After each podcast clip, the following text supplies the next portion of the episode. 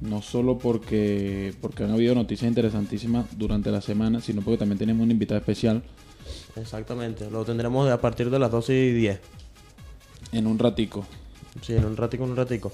Bueno, vam- vamos a empezar como siempre hacemos con las noticias, así de, de que no pertenecen, digámoslo de esa manera, a nuestra sección de todos los días, de todos los sábados, perdón. Pero que son noticias, y tenemos que decirlo, no son noticias deportivas, como son las del motor.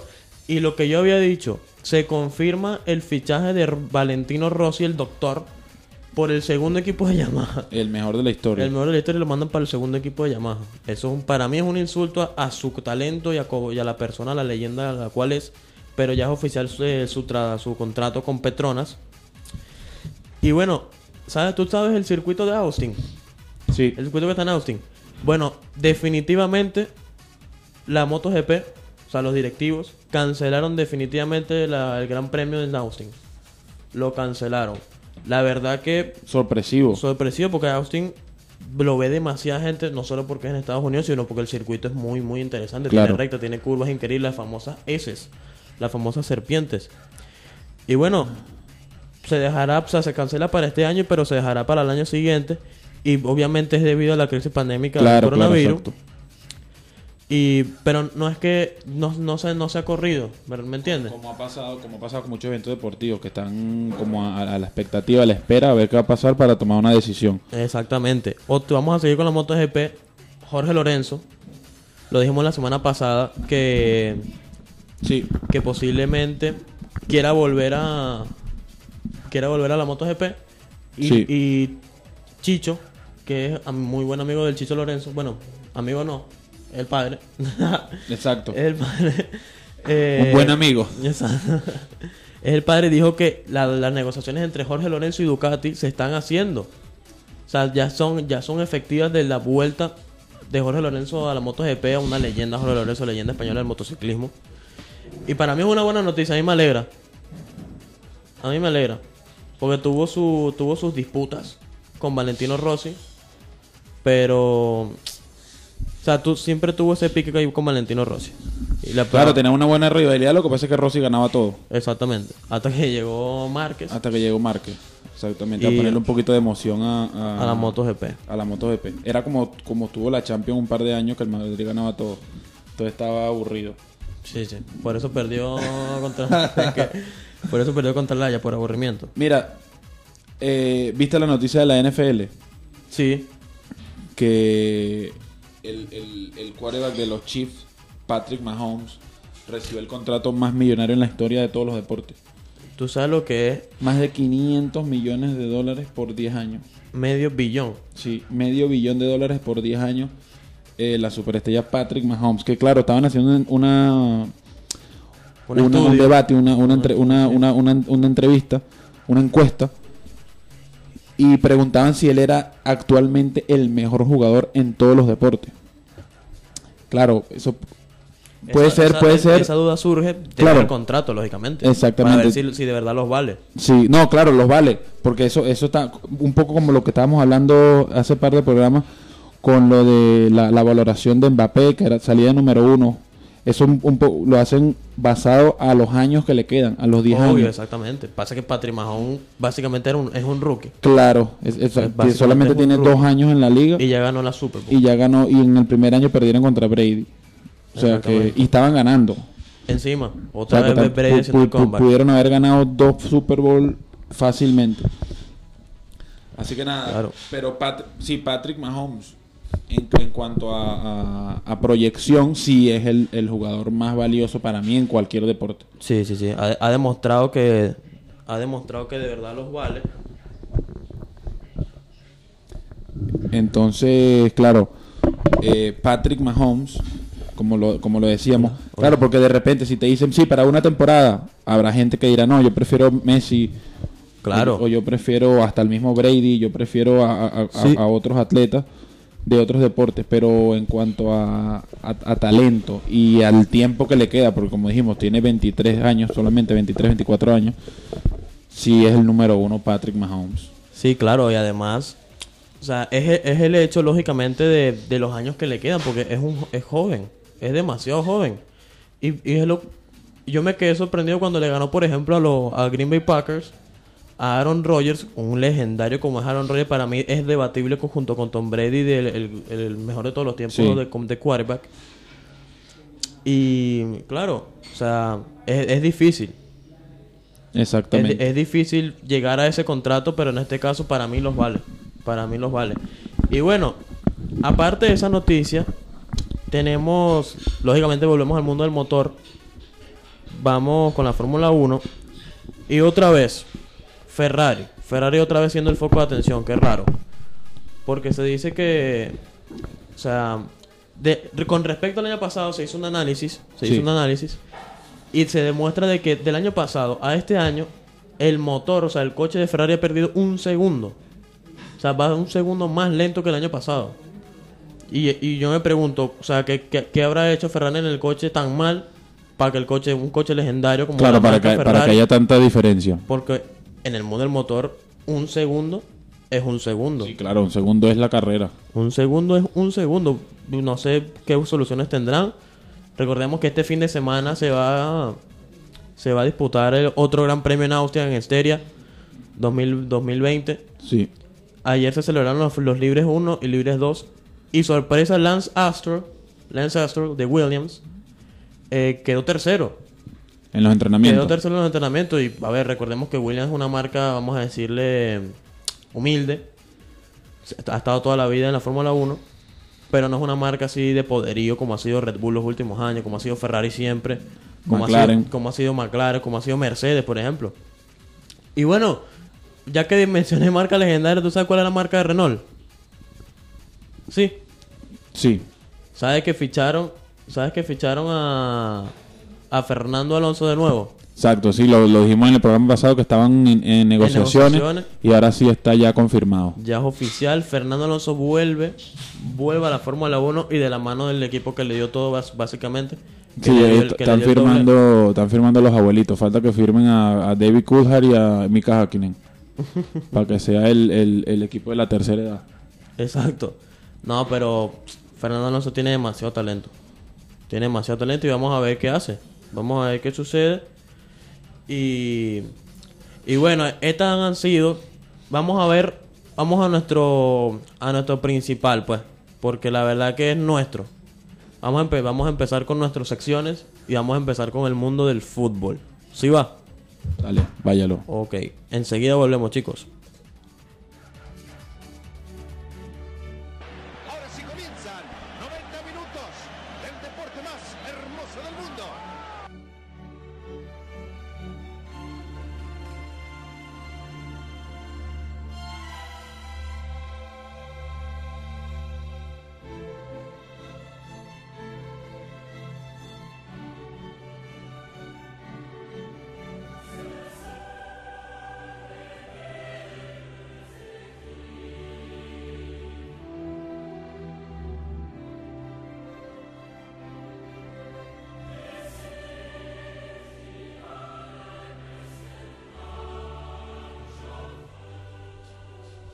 Ya estamos de vuelta. Volvemos con nuestra sección de fútbol, la más esperada.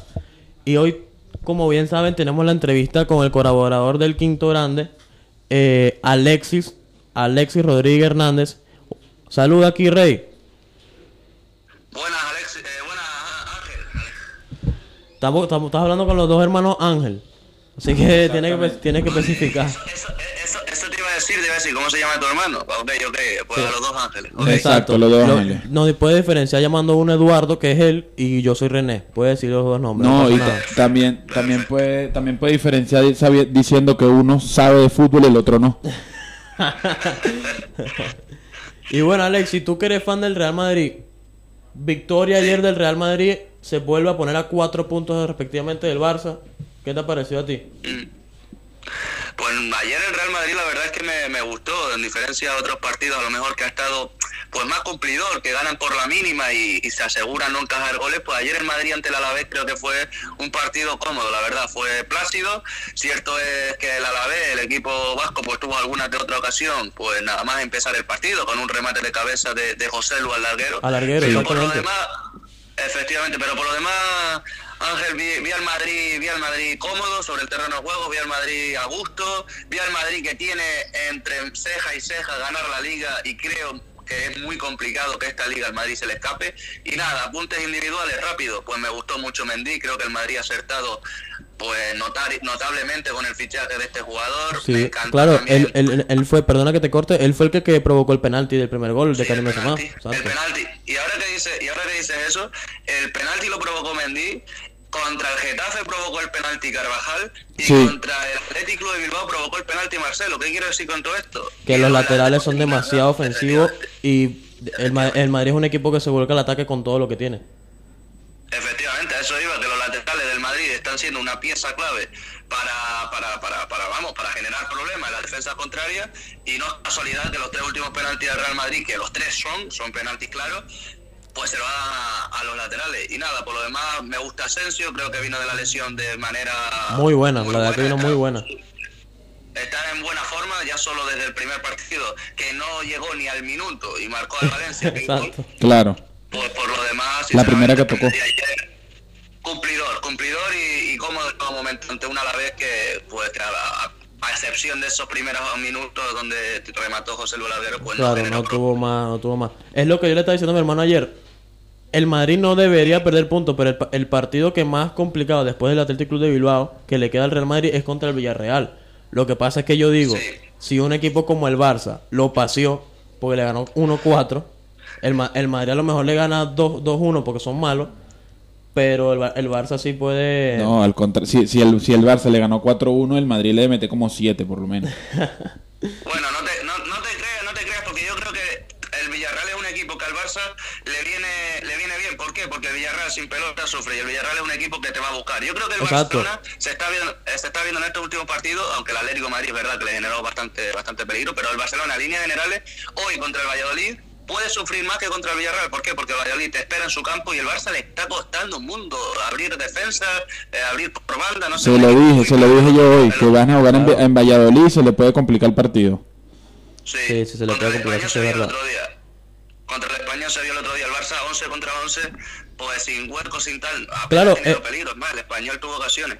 Exactamente, el partido contra el Español, por ejemplo, yo lo vi y te digo, la única ocasión clara, clara, clara que tuvo el Barcelona fue cuando se juntó Messi, Griezmann y Suárez, que fue el gol. Fue lo único. Claro. lo único, ocasión exacto. clara Y- fue lo único.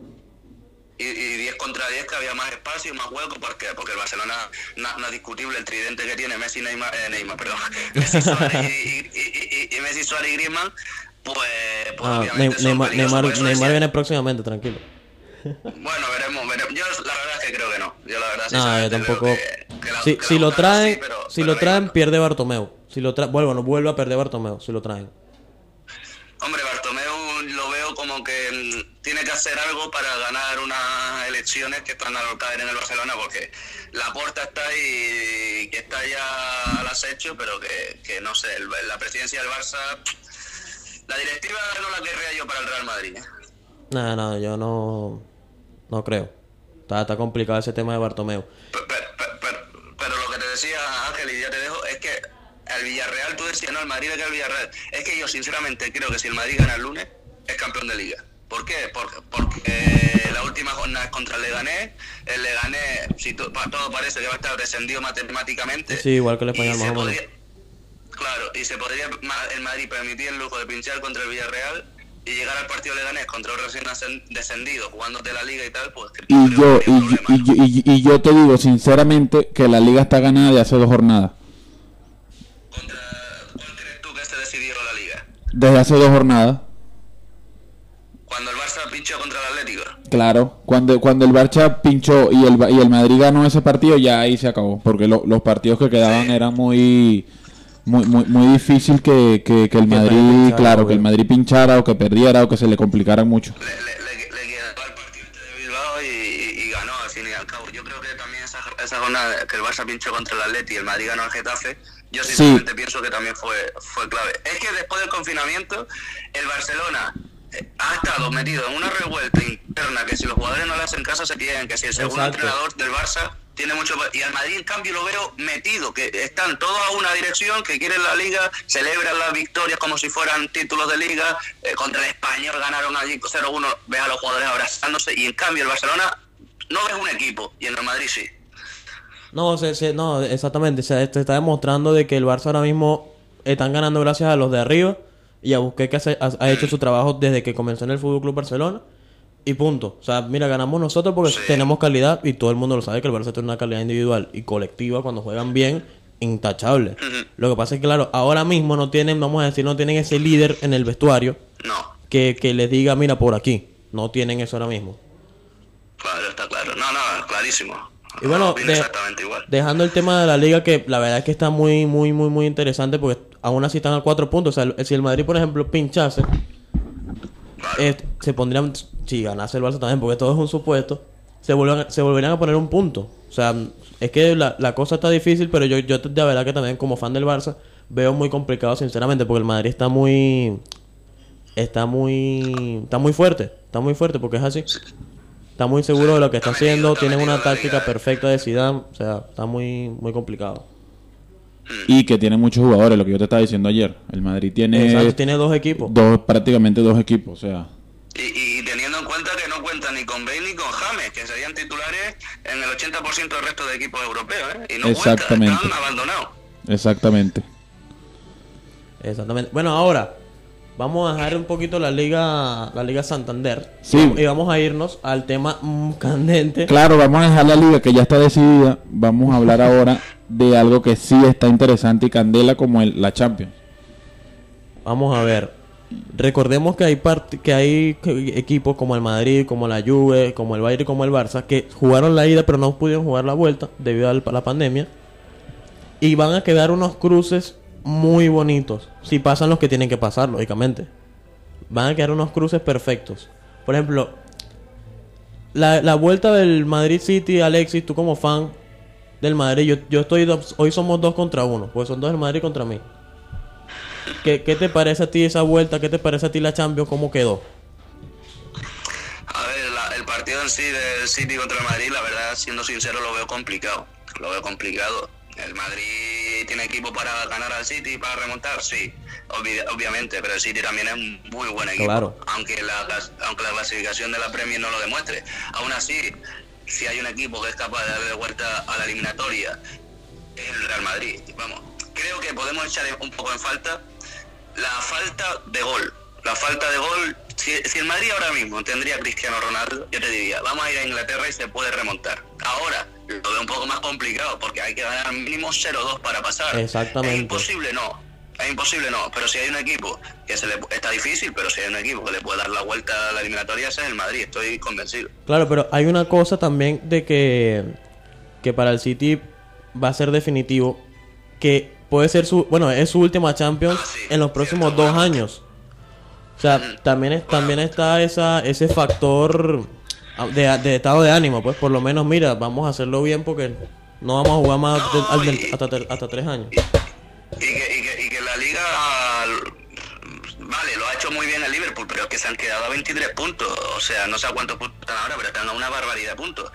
Es decir, que se la juegan toda una Copa Europa. Exactamente. Como le ha pasado al Real Madrid, como le ha pasado al Real Madrid temporada atrás, que en Liga estábamos horribles y en Champions pues nos la jugábamos todo y acabábamos ganando. Y Europa. ganando todo, exactamente. Claro, City está en una situación parecida.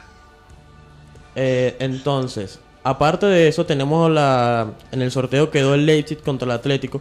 Yo sinceramente no creo, no creo, aunque el Leipzig cuenta con Timo Werner, creo que va a terminar la Champions con el Leipzig antes de unirse al Chelsea la temporada que viene.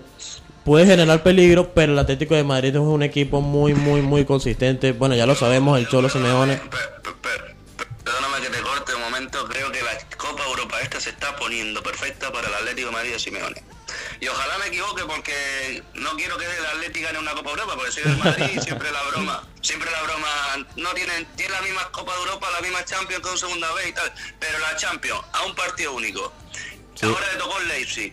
Y si gana, le tocaría el ganador de la eliminatoria, Paris Saint Germain, Atalanta. Exactamente. Yo veo al Atlético de Madrid, yo veo al Madrid por e- al Madrid, al Atlético de Madrid por ese lado del cuadro, bastante, bastante favorito. sí. Bastante favorito, claro. El, el, el PSG también es un equipo fuerte. Eh, O sea, si, si, es decir, si ganan los dos, esa, esa semifinal, esa semifinal Va va a estar muy buena. Esa semifinal va a estar, va a estar buena. Claro, siempre, estaría favorito el Atlético por su estilo de juego y porque por cómo luchan. Veo más equipos, personalmente. Sí, como, como luchan, pero, eh, pero sería un partido bueno. Y bueno, después tenemos por el otro lado. Ah, sí, sí, sí, perdona. No, y por el otro lado continúa, eh, lo iba a decir ahora. Ah, exacto. Eh, Barcelona-Napoli, que tienen que jugar también la vuelta. Y el ganador de esa eliminatoria se enfrentaría al Bayern o al Chelsea. O sea, es que quedan unos enfrentamientos preciosos, mire por donde lo mire.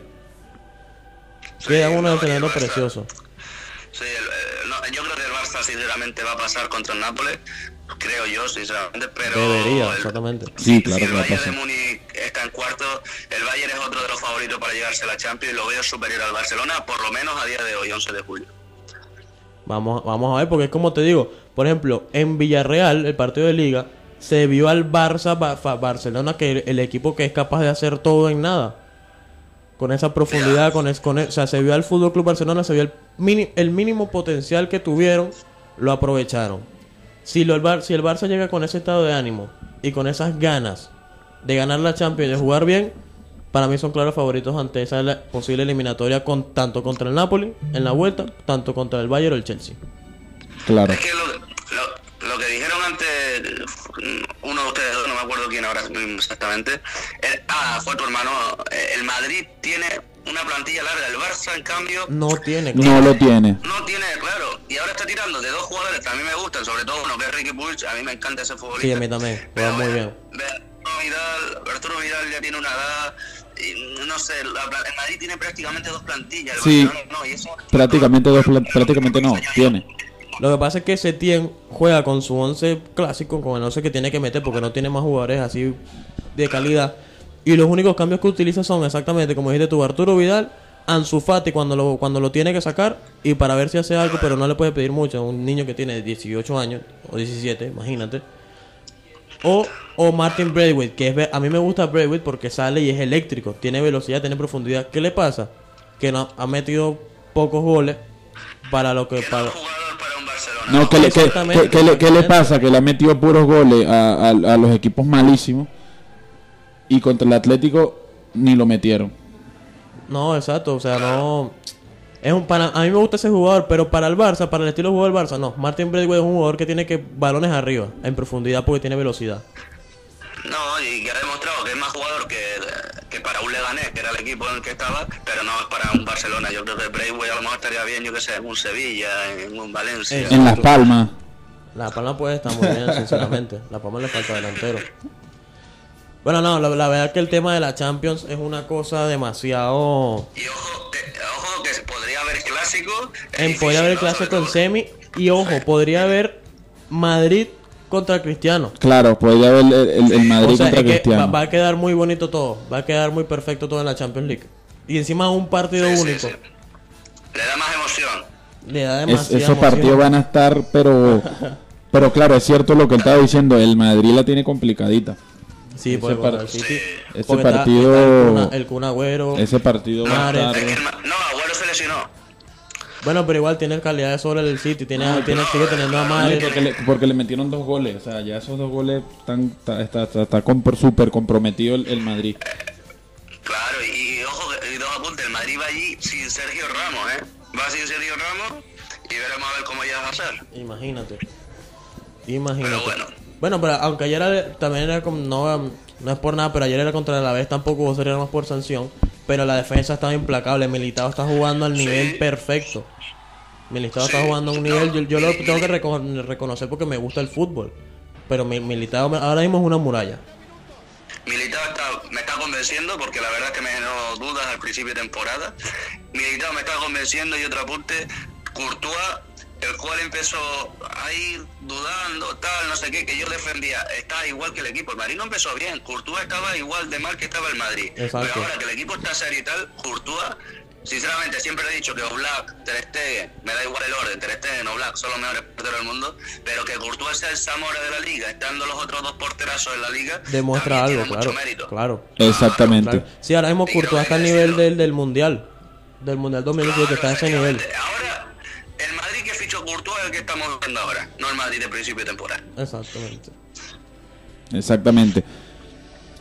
Eh, vamos con el debate ahora Exactamente, que, que- teníamos preparado, que teníamos preparado para hoy, que fue una cosa que yo dije y que mucha gente, muchos de nuestros amigos, compañeros, empezaron a, a- a- a debatir y a, di- ¿cómo es? Y a, Decir opiniones sí, y a, y a argumentar y a, y a- y a- y ayu- ayudarse por otro lado.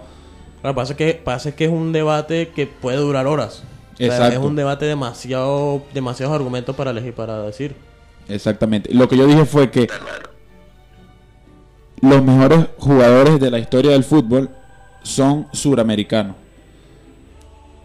Ese es el debate. Y, y, y claro, uno, uno de mis amigos me dice que me dijo que no, que los mejores jugadores de, de la historia son europeos, que no son suramericanos. Y yo le dije, y yo le dije, ok, yo te digo un top 5 mío, tú me dices un top 5 tuyo. Entonces, primero que nada, ¿qué, qué opinas tú de eso, Alexis? Pues si te soy sincero, yo es que opino igual que tú. Si te soy sincero, es que para mí eh, Diego Armando Maradona, Leo Messi y están por encima de prácticamente de, de todo el mundo. Alfredo Di Stéfano, que para descanse también, que era argentino, Sí. que también tuvo nacionalidad español, también para mí el mejor jugador de la historia. Yo en este, te- en este tema de top 5 y tal, mío, y luego lo voy a decir, tengo una opinión, que, que- que cada jugador estuvo en el fútbol, vinculado al mundo del fútbol en una época diferente. No es, el- no es lo mismo el fútbol de ahora que el fútbol de Messi, el fútbol de Exacto. El, el- Exacto. el fútbol de antes era mucho, mucho más violento. O sea, era fútbol mucho, más distinto. Sí, era Claro. distinto, era distinto total. era mucho más a fuego, era mucho más picante, era mucho demasiado. Por ejemplo, eh, que, que Maradona ganara la liga con el Nápoles, para mí eso tiene un mérito impresionante. Que Maradona ganara el Mundial marcando aquel gol impresionante contra Inglaterra, también tiene un mérito increíble. Son- Increíble. Claro, pero, no, pero ahora digo yo, Sí. ahora digo, y perdona que te corte, Ar- Diego Armando ganó la liga con el Napoli, pero ¿por qué Y cuando ganó- y vino ganó- para el y ganó Barça? la Europa League, ganó la Europa Pero League. ¿por qué cuando vino para el Barça no fue el mismo Maradona? Es mi, siempre ha sido mi pregunta. Y ese, ese es un, ese para mí es un argumento principal pero de si tú- decir, claro, porque si tú ves la plantilla del Barcelona ahí no había nada.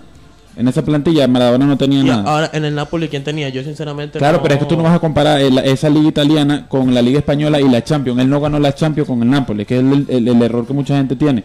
Él ganó fue la Copa UEFA, la Europa League de ahora, que con el Nápoles sí da. Si él fuese Sí, tenido... pero la UEFA de antes era más complicada que la de ahora, ¿eh?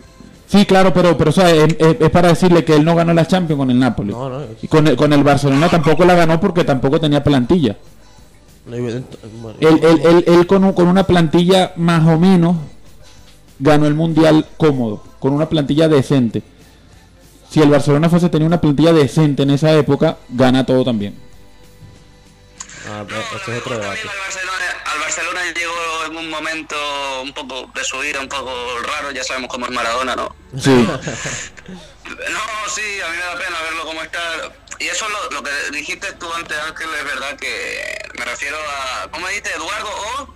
O René, René. Eh, me refiero a lo que dijiste tú, René, de que... mm, de que Maradona en el Barça, pues... Pues no, no tiró del carro, la verdad es que no sé Claro, por qué, exacto. pero con la selección argentina y tal, eh, es Dios prácticamente allí en Argentina y, y ganar una liga con el Nápoles, que es, vamos, la última que ha ganado el Nápoles, si no me equivoco, Sí. un mérito increíble y, es un emblema en Argentina, Maradona y Messi también, ojo, eh. No, y- y- y- en Nápoles- En Argentina, en Nápoles es un dios también. Sí, la verdad que... Bueno, es, un, es un debate también ese tema de Maradona, pero ahora fue lo que nosotros decimos, vamos, vamos a decir para que tú nos digas tu top 5 de la historia, porque ya dijiste que los mejores jugadores han sido sudamericanos. Que Sí. si, si estás de acuerdo, Estuve si de estás acuerdo. con eso. ¿Cómo? Di Stef- Di Stefano, Maradona, Messi, eh, Messi o Cristiano, Cristiano, Messi, Messi, Cristiano y Pelé. Pelé, Ronaldinho, Ronaldo. Es que hay demasiado, hay demasiado. Dios.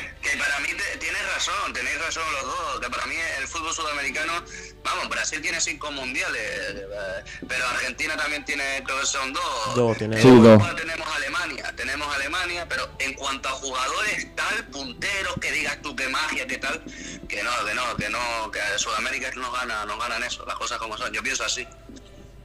Excelente, Alexis. Me caes bien. No, yo creo que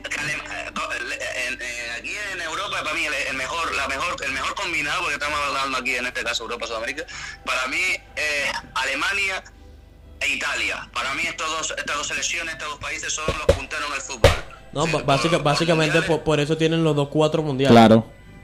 Efectivamente, y por historia, por tal, Italia jugaba mal pero ganaba, Italia pasaba a la fase de grupo con tres puntos como pasó en el Mundial del 82 en España y queda campeona del mundo, no sé. Exacto. Exacto. Siempre pasaba algo para que Italia quedara campeona y tiene todo mi respeto, al igual que Alemania. Alemania hubo una época que, que nadie la quería ver, que era un martillo, pilón. No, y que- y que- y que- y- contra Alemania sa- salir goleado. Y que llegaba a to- y que llegaba a todas las finales. Todas las finales estaba Alemania. Claro. Ganado perdía, pero a todas las finales llegaba Alemania. Por ejemplo, los dos mundiales que ganó Argentina, la, la, la final anterior fue contra Alemania también, pero esa la ganó Alemania. Después, fue, después fue otra vez contra Alemania, la ganó Argentina. Y a- ahí ganó el Mundial Maradona en el 86. En el 86. Pero, México. pero, Sí, Ar- sí. pero Alemania fue tres finales seguidas al Mundial. Dos con Argentina, una la ganó, otra la perdió. Exacto, la del 90 la ganó. Ujú, exactamente. 86 perdió, 90 ganó. Europa, Europa ha tenido muy buenos equipos, también tiene buenos jugadores, pero en cuanto a individualidades y tal, creo que Sudamérica está un poco por delante de nosotros. No, sí, la Así verdad es, que brother. Pasa que hay demasiado, hay demasiados jugadores.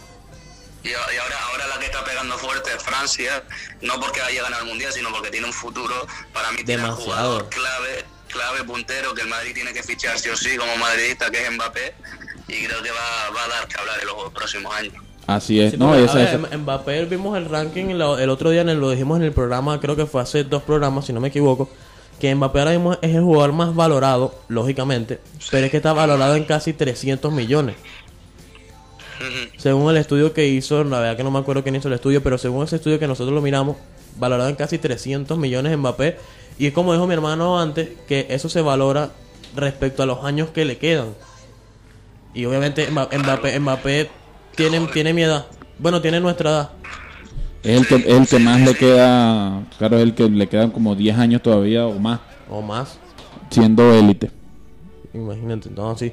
Y bueno, y ese tema también del, del Ma- Madrid Mbappé, Mbappé Madrid, está, está complicado. Para, mí está muy No, yo complicado. sinceramente creo que, que en estos años, este año no va a ser ni el próximo. Mbappé acaba contrato en 2022 y yo creo que en 2022 sí lo podremos ver en el Real Madrid, pero antes muy muy difícil. Mbappé también tiene que hacer algo como que indique que quiere jugar en el Madrid, porque ya sabemos lo difícil que es negociar con el Paris Saint Germain, que se lo Claro. dieron a Bartomeu, que se lo dieron al Barcelona, pero el Madrid tampoco puede afrontar una operación, lo has dicho tú, de 300 millones de euros, más lo que cobre Mbappé y tal, es desproporcionado. es, y- es- es irse, sería es irse a la quiebra Madrid. como le pasó al Barça si ficha, si ficha Neymar. Si ficha Neymar el Barça, el Barça se va a ir a la quiebra. Por eso yo no veía que el Madrid, ni que el Madrid ni el Barcelona ficharan a Neymar, que se habló el verano pasado. Pues tanto, yo creo que el Madrid está esperando a que Mbappé acabe contrato, que acabe en 2022, que no renueve, que el PSG esté obligado a intentar sacar algo por él, porque si lo vende, porque si espera hasta 2022, siempre y cuando no renueve, se iría gratis a Mbappé y eso al PSG no le interesa. Pues yo creo que el Madrid puede jugar por ahí, esperar unos añitos y ahí después pues intentar traerlo. No, sí, sí, tiene que ser eso es como una partida de ajedrez. El Madrid tiene, tiene todas las de ganar, pero tiene que, tiene que jugar sus piezas muy Claro, bien. tiene que ser inteligente.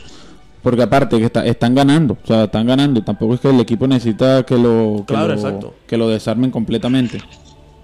Hombre, el tema del Mónaco y tal estuvo a punto de venir para el Real Madrid. Claro. Pero mira, no, no pudo ser. No se pudo. Decidió irse, a París- de- decidió irse al equipo de, de su ciudad, el Paris Saint Germain, a París. Claro. Pero yo creo que también fue determinante su decisión. Creo que fue lógicamente Neymar. Porque sabía que iba a ser- iban a hacer una dupla y lo son. Cuando los dos tan saludables son una dupla increíble junto con Cavani. Y ahora el nuevo fichaje. Neymar se equivocó, se equivocó yéndose a No, sí, claro, se equivocó totalmente. Pero claro, eso son cosas del pasado. Él, él lógicamente se arrepiente. Bueno, parece que se arrepiente porque dice que quiere volver, que quiere volver. Y luego, Sí, a la final, y a la denuncia final al Barça. nunca, a la final nunca, nunca se sabe. Y luego denuncia al Barça. O sea, que no. Eso es un tira y afloja de Neymar. No sé qué estará haciendo. Y si lógicamente se equivocó. Lógicamente se equivocó. Está claro. Entonces. Bueno, Alexi, eso ha sido un placer, sinceramente. Porque Gracias, Alexis. un placer hablar contigo. Compartir est- estos conocimientos futbolísticos de los tres. Y compartirlos hacia toda la gente. Recordarte de que estamos en, en Spotify y Apple Music. Como en los podcasts. Por si lo quieres escuchar después. De todas maneras, nosotros. sí, claro, claro. Eh, nosotros lo subimos después del programa. Y la verdad que muchas gracias. Y si quieres colaborar, si quieres volver a colaborar, sin problema, aquí estamos, los hermanos Márquez. Llamas, si son los sábados, normalmente solo puedo los sábados y cuando quiera me llama y charlamos como ahora. Perfecto. Perfecto, gracias Alexis. Muchas gracias. Un saludo. Un saludo, cuídate. Chao. Un saludo, chao. Adiós, chao, chao. Bueno, ese fue Alexis. La verdad es un, un placer hablar con él, ¿oíste? Sí, es muy bueno. Por lo menos para mí es un placer hablar con alguien que sí sabe de fútbol. no como este que, que, que tengo que darle clase y enseñarlo todos los días. Demasiado loco, ¿vale? No, bueno, ahora, ahora ya acabamos nuestra sección de, de fútbol que es con... Terminamos con Alexis y ahora vamos a la sección, Vamos con el baloncesto. vamos a la- nuestra sección del baloncesto y enseguida volvemos, amigos.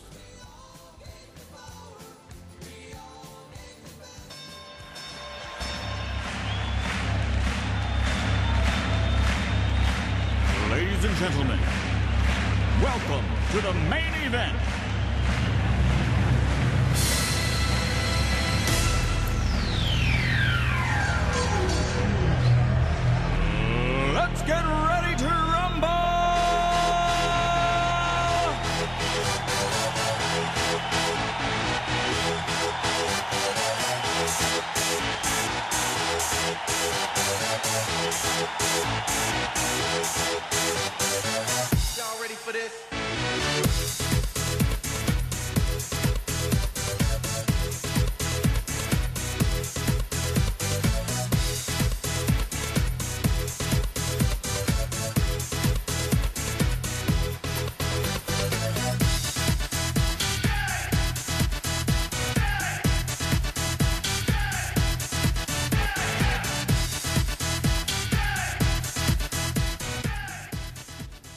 Ya estamos de vuelta, amigos, aquí en su programa Deporte Total por Rumberísima 93.4, la que tiene sabor, y a través de nuestra página web www.rumberísima.es. Aquí estamos de regreso con Ángel René, el bate quebrado. Ya le dije que saque un- una, una libreta, un Para cuaderno, para que vaya anotando todo lo que todo lo que yo le enseño, todos los conocimientos que yo le imparto. ¿Ya lo sacaste? Sí, ya, ya saqué ¿Ya lo tienes preparado, papel Vamos y a- lápiz? Vamos a ver, vamos ¿O a te ver. trajiste la tablet? Vamos a ver qué vas a decir. No, te traes el teléfono. Bueno, vamos con el baloncesto, como dijimos antes. Con el basket. Y es que cada día se acerca más el regreso tan esperado, Sí, yo estoy nervioso. el regreso tan esperado del baloncesto. Estás nervioso porque sabes que LeBron no va a ganar. No, porque sé que la partida va a estar muy buena contra Kawhi y PG. Va a estar muy buena esa Estás nervioso porque sabes que eh, lo- los Clippers los van a barrer. Sí, sí. Entonces el hombre está, está que no duerme. Mira cómo está sudando. Le van a hacer sweep. Exacto. Le swept. Les- no, no, vale, pero ven acá. Recordemos que la liga empieza el 22 de julio. Exacto. No, 22 pero eso solo es el preciso. No, claro, esos son los precision, pero son partidos, pues. Para la gente que, que tiene, que aún tiene posibilidades de playoff. Y bueno, empezará el 22, pero lo, lo bueno vendrá a partir de, de agosto, seguramente. No, así a partir del 31 de julio, que es cuando oficialmente arranca la, los ocho partidos de temporada regular que van a jugar. Y después lo- lo- los playoffs. Que Vale. claro, que es lo que queremos ver. Lógicamente. Que es lo que queremos que- ver que, que ¿cómo es? Cómo LeBron nuevamente va a fallar. Y cómo su, su- sus amantes, sus novios, van a buscar excusas como siempre. Los fanboys. Sí, los fanboys van a buscar excusas como siempre de que se le partió una uña, de que el, el autobús llegó tarde No, pa- pasa que eso, eso ya es gente que sigue el baloncesto por LeBron. y, y le, y le van a echar culpa, le van a echar la culpa a Anthony Davis que jugó mal, Exacto, por le ejemplo. van a echar la culpa a Rondo, como pasa todo, como pasa Claro, todos los claro, años. No, porque eso es verdad. Pero, por ejemplo, a- cuando fichó por los Lakers, muchos decían que era de la película porque se soñaba ese- esa salida a los Lakers. Y había, bueno, habían no, hay muchos fan, fan que fueron como, como, vamos a decirlo así, cha- chaque- chaquetistas. Sí, Chaquetistas que se fueron, son aficionados ahora de los Lakers por LeBron. claro. En mi caso, gracias a mi hermano aquí presente, yo soy fan de los Lakers desde que tenía nueve años. O sea, y a mí me duele ver a gente, no, yo soy de Los Ángeles Lakers, y, de- y decirle quién es Andrew Bynum y no saben quién No es. saben. No saben quién es. Exactamente. ¿Quién es, quién es Pau Gasol? no, No, saben. saben. quién es. Y si lo dices a un español, saben quién es porque es de España. Claro. No porque ganó todo con Los Ángeles Sí, Lakers. sí, sí, no sabe. ¿Quién es Lamar Odom? No sabe. No sabe quién es. ¿Quién es Shannon Brown? No sabe. Derek Fisher no sabe. Y eso a mí porque yo lo conozco desde ese tiempo, me da un poquito de rabia. Pero bueno, que se queda ahí. Pero a- aparte de todo, yo, yo te lo dije la semana pasada con esa pérdida de Avery Bradley, con esa baja para los Lakers. Los Lakers tienen que jugar muy bien ofensivamente que y tiene que, jugar, que defensivamente. jugar perfecto. Ofensivamente tiene que jugar perfecto, porque ya defensivamente se cayeron. O sea, ya no, ya ellos los partidos lo- y el título no lo van a ganar defensivamente. O sea, ahora ellos, ellos dependen ahora 100% de la ofensiva. O sea, ellos tienen que que meter Lebron- más que- puntos que, que, Lebron, los, que los Clippers. que Le- que LeBron meta 30, 7 y 7, que Anthony Davis meta 40 claro, que puntos. Anthony Davis meta todo. Que J.J.R. Smith meta triple porque lo contrataron para eso, para su- suplir esa, esa pérdida de Y otra cosa, y otra cosa que no hemos, que no hemos nom- que ni siquiera hemos nombrado. Tú te pones a ver los últimos 5 o 6 años de Anthony Davis. No ha jugado nunca todos los juegos de, de la temporada.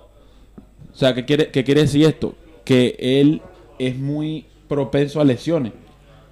Y claro, cualquier tipo de lesión que Anthony Davis tenga, los Lakers para mí no pasan la primera ronda. Lo que pasa es que, a ver, dependiendo de, de qué equipo. Ah, ojo, dependiendo, dependiendo de qué equipo. No, pero es que po- ponte tú que le toque Dallas Maverick en primera ronda sin, no, sin Anthony Davis. Eso, eso te iba a decir. Bueno, también, también fue temporada regular. Jugaron sin Anthony Davis y le ganaron como por 15. También pu- puede ser ese un argumento que fue temporada regular, pero el poderío estuvo ahí. Claro, Le pero ganaron sin Anthony Davis y ganaron como por 15. Sí, pero en los playoffs es lo mismo, es lo que yo te digo. Eso, fue, eso fue un partido. exactamente, Para ganarle cuatro eso. veces a, a Luka Doncic y a, y a Porzingis y a ese equipo que está completísimo sin Anthony Davis, para mí pierden si se lesiona Anthony Davis. Pierden. Yo creo que pierden obviamente por la baja Anthony Davis y porque aparte de Anthony Davis los Lakers no tienen centro, buen centro. Tienen a Dwight Howard y a McGee, pero Dwight Howard no es el mismo que 2000, 2008, 2000, 2010. Y Javel McGee, sabemos la trayectoria. Claro, y no tiene Y nadie no. que marque a, a Luka Doncic ni a ningún ni a ningún point guard de verdad. No Lu- Luka Doncic lo puede marcar LeBron, pero es Exacto, eso. ¿Quién, quién, quién más crea el, crea el juego? LeBron no puede hacer todo. Es lo que yo te digo. LeBron y no puede y hacer es todo. más, de hecho, él lo ha dicho. Que él no quiere ser responsable de toda la... Claro. Y, y su trayectoria lo han criticado muchísimo por eso. Porque él nunca marca al mejor jugador del otro equipo. Porque él se quiere guardar sus energías para la ofensiva. Pero claro, no, no. no- no ha sido nunca como Jordan, que marcaba los mejores. y él era el mejor. No era como Kobe. Que como Kobe, Kawhi. que Kobe marcaba a Kevin Durant, a Westbrook, a Harden, a LeBron, a todos. Y después en ofensiva metía 30 por partido. Claro, no, es que es así. como Kawhi, que Kawhi. Kawhi siempre está marcando a LeBron, a Kevin Durant, a Paul George cuando estaba en, en A Curry en la final. A A, a Curry. Curry se lo pusieron también a Curry en la final. Claro, es que son jugadores que. Bueno, también es que Jordan y Kobe, bestias defensivamente. Y Kawhi no se queda atrás, o sea, que tienen que aprovechar eso. LeBron no defiende bien, pero el tamaño lo ayuda. Claro, el y ese lo físico lo ayuda. O sea, tienes que defender tú al mejor jugador, porque si no defiendes tú, ¿quién lo va a defender? Exactamente. Es- es como eso. pasó en las jugadas que, que vimos el otro día, Ajá, exacto. que le, una cortinita y se cambió. Y exacto. Durant le metió dos triples en la cara. Sí, claro. No, dos años seguidos. Dos años seguidos. Misma arena en Cleveland y mismo, mismo sitio, mismo lugar en el win. Mismo sitio. Mismo desde, el desde, la, desde la banda, un En super triple. Y bueno, vamos a, vamos a decir una noticia también que fue, está siendo de última hora. Sabemos que en las, vamos a la liga ahora, la ACB, la liga aquí de España. Eh, Pau Gasol, ¿sabes que Pau Gasol hace más o menos dos semanas y media dijo que quería sería, sería bonito cerrar su temporada, su carrera deportiva con los Lakers? Retirarse con los Lakers, sí. Pero ahora está sonando mucho. Al parecer los Lakers no le hicieron mucho caso.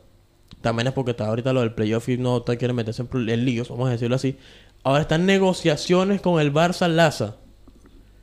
Con de el Pau Barça. Gasol, que vamos a ver porque pa- eh, el Barça Laza si ficha Pau Gasol tendría muy buen equipo. Donde, comen- donde comenzó su carrera. Exacto, tenía muy buen equipo en el post junto con Nikola Mirotic.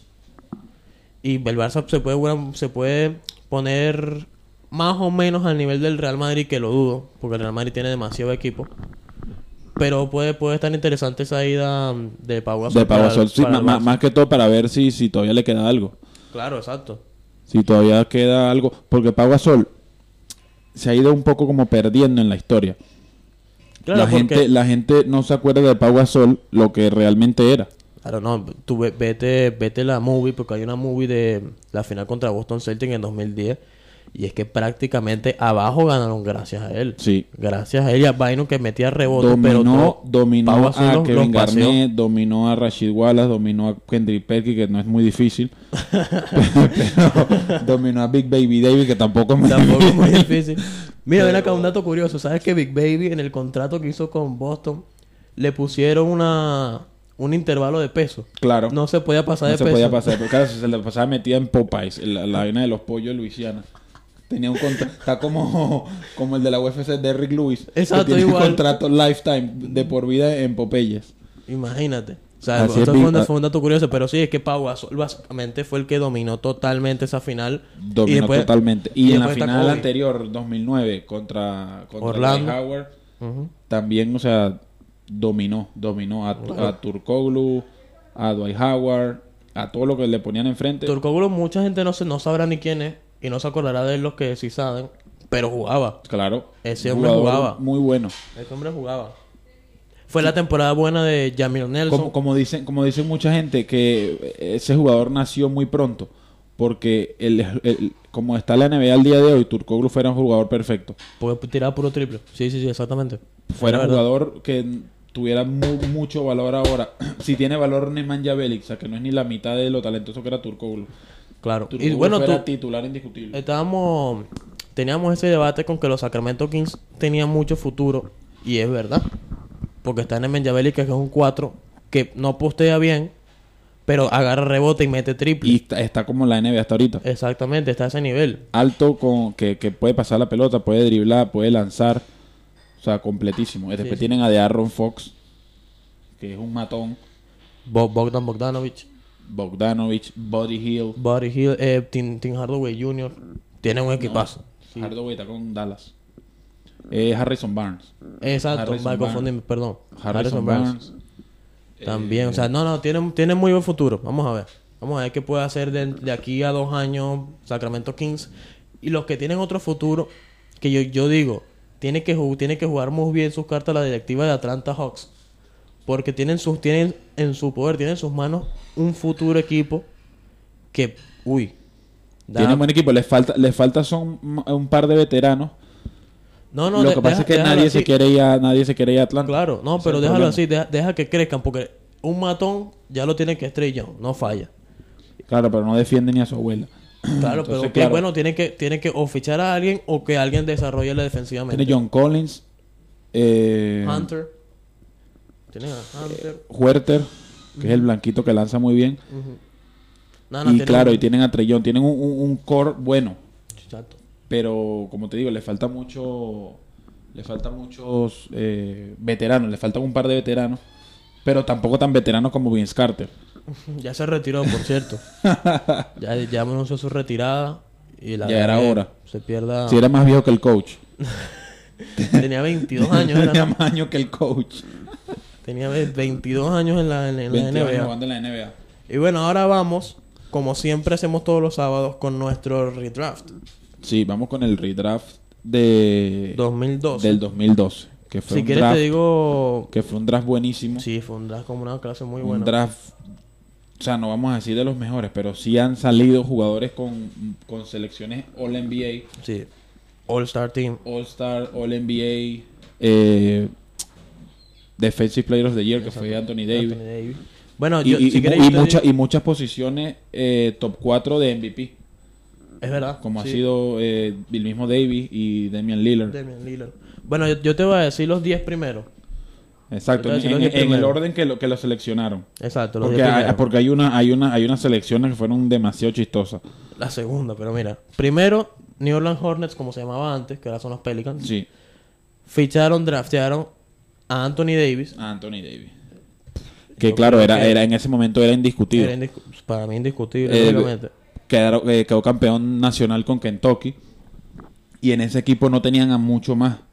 Tenían a, a Anthony Davis y poco más. En ese equipo de Kentucky. Mira, no, eh. era, no era como el de John Wall. Exacto, mira acá, una, un dato curioso que lo leí, lo vi el otro día mm, por, por Twitter. Anthony Davis es de los pocos jugadores junto con Oscar Robinson y Magic Johnson Sí. y Will Chamberlain creo que también y Karim Abdul-Jabbar que es el único rookie que ganó First Selection, Further en el primero en el draft y que ganara el campeonato nacional. Exacto, que ganara el, campe- que ganara el campeonato nacional eh, universitario. Y que quedara primero en el draft. O sea, de- se unió a esos pocos jugadores. Un dato ahí curioso. En la segunda posición, Charlotte Bobcats, equipo desaparecido. Ahí dieron risa. Ficharon No, ahora, ahora los Bocas le pusieron Hornets. Ahora son No, los Charlotte. Hornets. Michael. Michael Kidd Gilchrist. Yo creo que Jordan lo agarró porque se llamaba Michael. Ahí, Jordan era el dueño, ¿no? Claro. Yo creo que Jordan lo agarró y dijo, no, este se llama Michael como yo, a lo mejor este va a ser bueno. A lo mejor va a ser bueno. Pero es que, claro, lanzaba peor que Alonso Ball. Metía- Lanzaba un sinker. Metió un triple después de. Que ese carajo era pitcher. lanzaba puro sinker. Era pitcher en la universidad. En la tercera posición. Pero no, ok.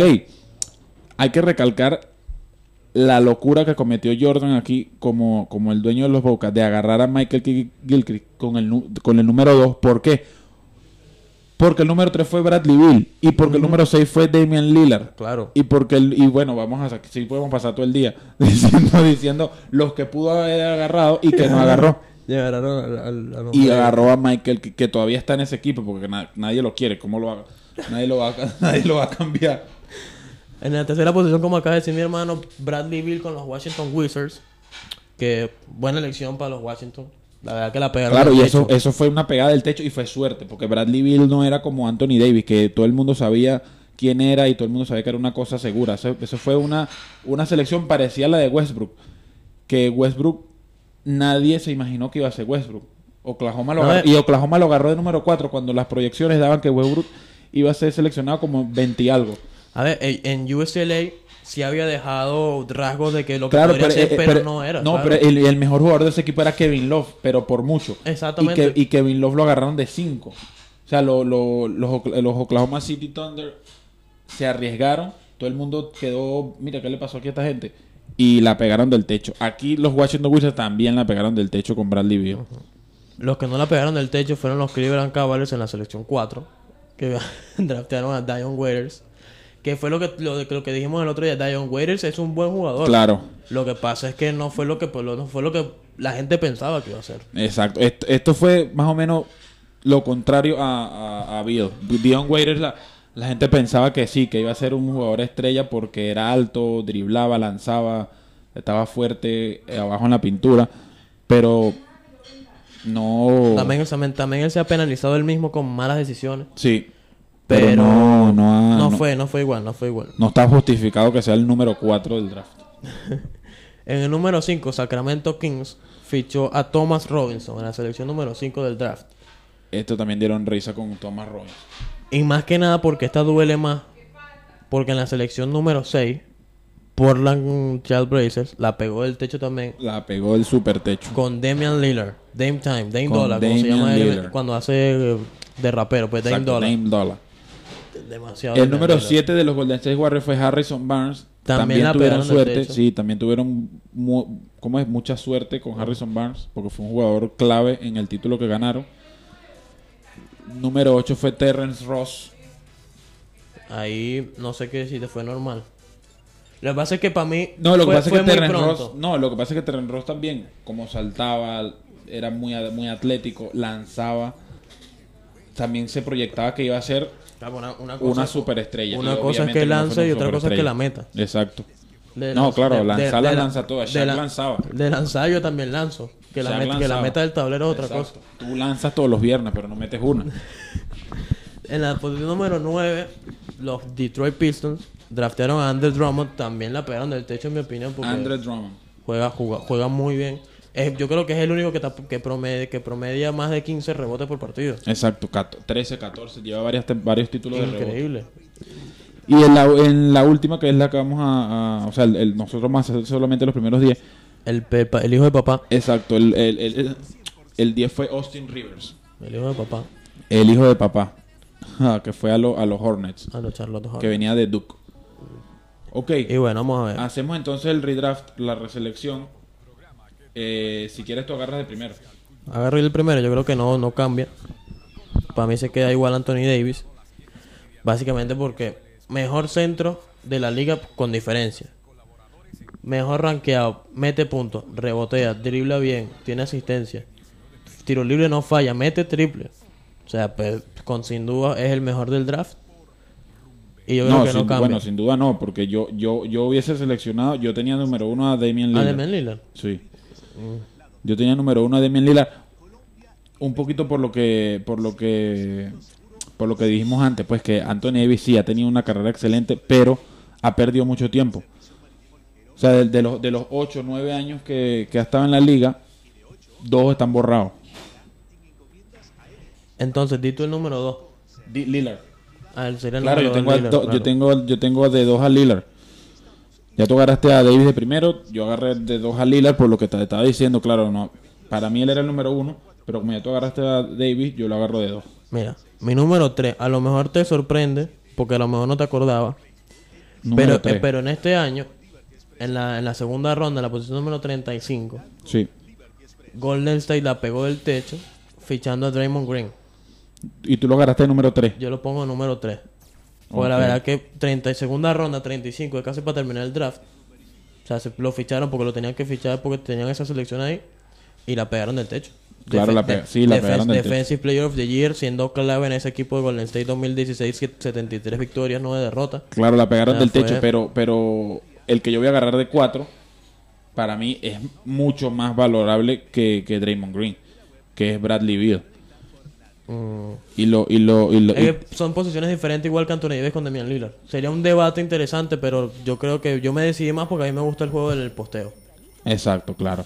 Pero si tú te comen- pero la, la diferencia es que Draymond Green no es opción número uno. O sea, de- Para, de- el- para el draft. No, o sea, de un equipo. O sea, un, un equipo no va a basar su juego en Draymond o- Green. o- no, porque no- él, él- él es, po- un, es un jugador de rol, pues es un jugador de rol. Claro, Entonces, pero Es, es como de, de- Dennis Rodman en los Bulls.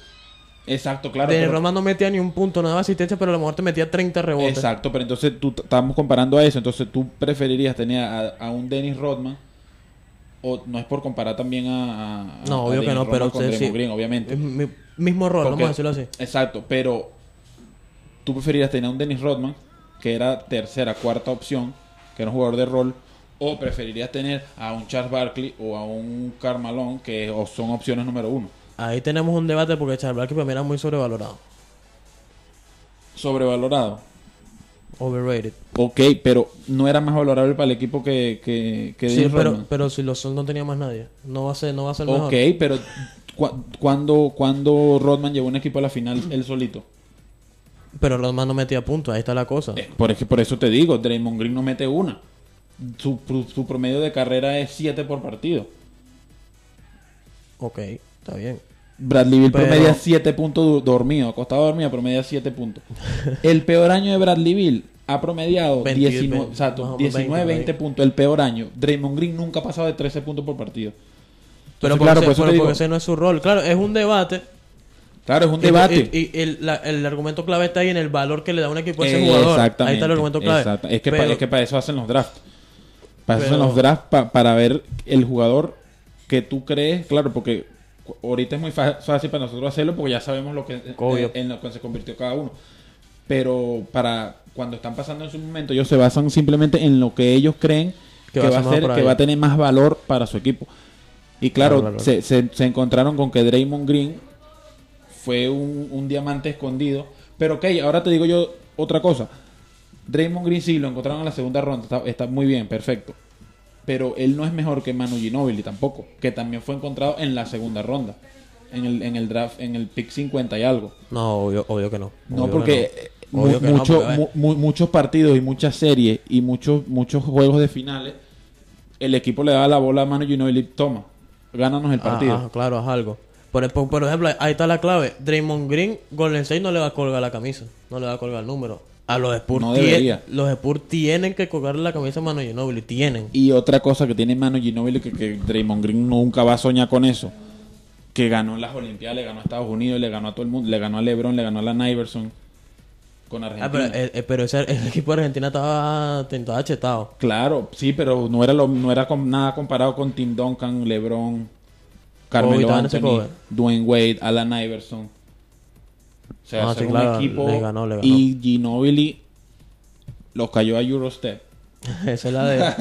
él, él y Dwayne Wade fueron los que hicieron famoso ese movimiento. Vale, te toca a ti. Ya yo agarré a, a- Ah, no, me tocaba a mí. Tú No, agarras- tú, agarraste a Bradley Bill de número 4. de 4, exacto. Yo puse Te toca a ti 3 con a el Draymond cinco. Green. Te toca a ti con el 5. Y en el 5 yo te podría poner.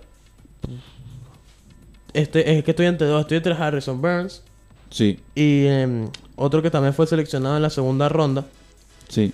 que es Chris Middleton. Exacto. Estoy- yo, tenía, eh, yo tenía de 5 a Middleton. Yo, ten- yo tengo esos dos.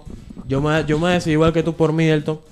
Básicamente porque está en, en el, en uno de los equipos que son candidatos al título y ha mejorado muchísimo desde que lo seleccionaron. No, y porque ha sido All-Star. Harrison Barnes nunca Claro. ha estado ni cerca de ese All-Star. Obvio, exacto. Chris Middleton es un All-Star. Pero por lo que te digo, porque está en el equipo correcto y con el jugador correcto. Y tú, ese fue de 5, ¿no? Middleton. Yo de 6 tenía a Evan Fournier.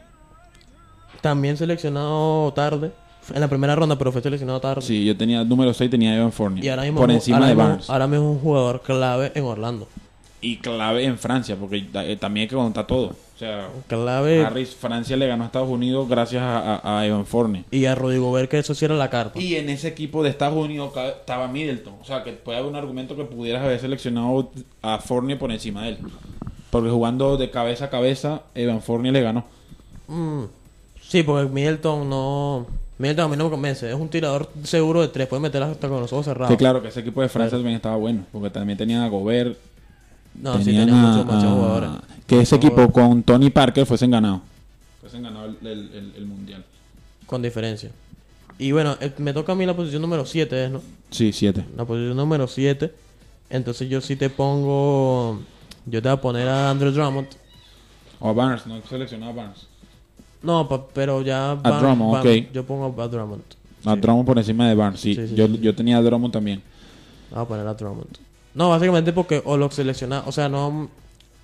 No sé cómo explicarme, pero era ahí o era más para abajo. No sé cómo decírtelo. Exacto. No, pero y, y también que, que Drummond ha sido All-Star, ha ganado varios títulos No, de sí, sí. rebote.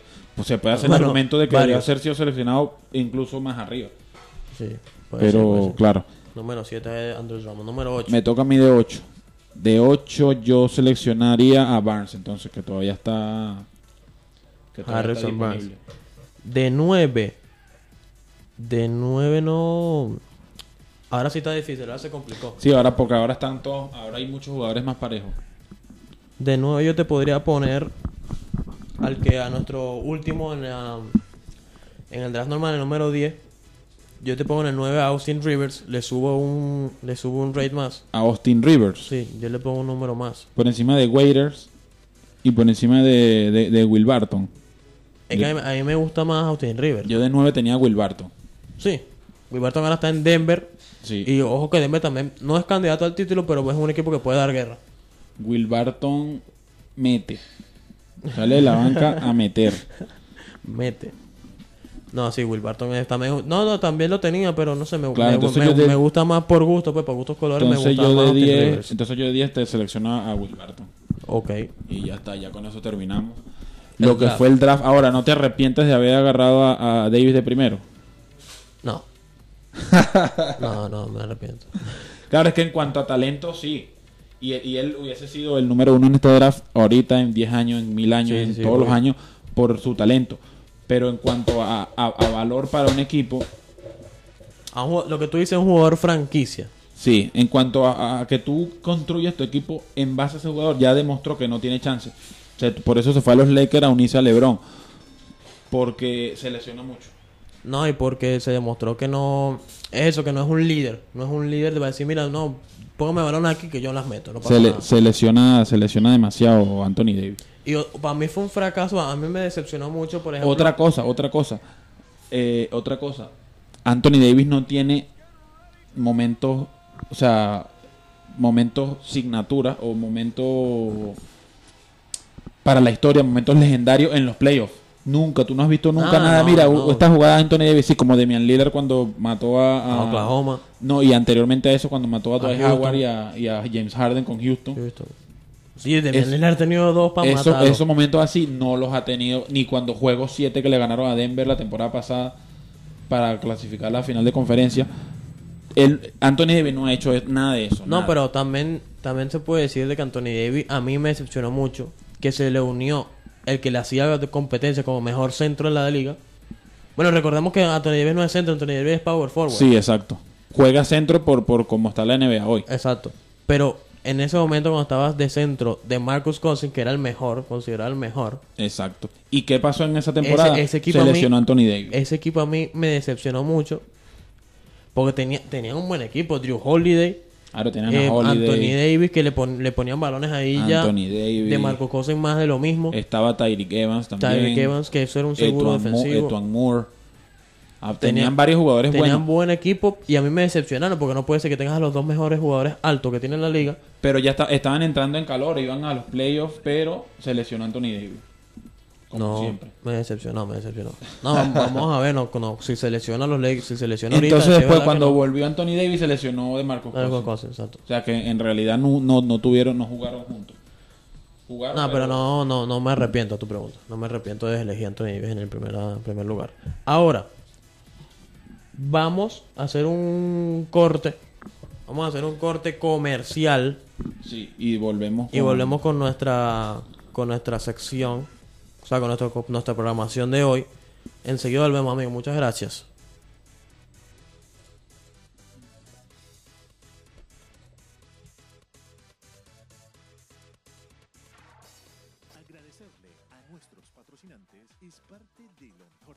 Esto es publicidad. Agradecerle a nuestros patrocinantes es parte de lo mejor de todo. Esto es publicidad. Agradecerle a nuestros patrocinantes es parte de lo mejor de todo. Esto es publicidad. Agradecerle a nuestros patrocinantes es parte de lo Bueno, este programa Deporte Total con los hermanos Márquez, las que las sabemos, los que nos sabemos todas, por Rumberísima 93.4 FM y por todo el mundo, por la www.rumberísima.es, está patrocinado por un sitio que sabe a Venezuela, que huele a Venezuela. Arepera Cachapera Salto Ángel. Con diferencia, lo mejor de la comida venezolana en la España y en las Palmas de Gran Canaria. Y en Europa. Ah, y en pues, Europa. Lo- so- esto solo, solamente se compara Maitana, que está allá en Caracas. En la carretera Caracas-Valencia. Sus arepas, sus cachapas, que son la especialidad de la casa porque son caseras. Si tú pides una cachapa, te la hacen al momento. Las hamburguesas también se lucen. La parrilla, la parrilla maritierra, la parrilla mixta.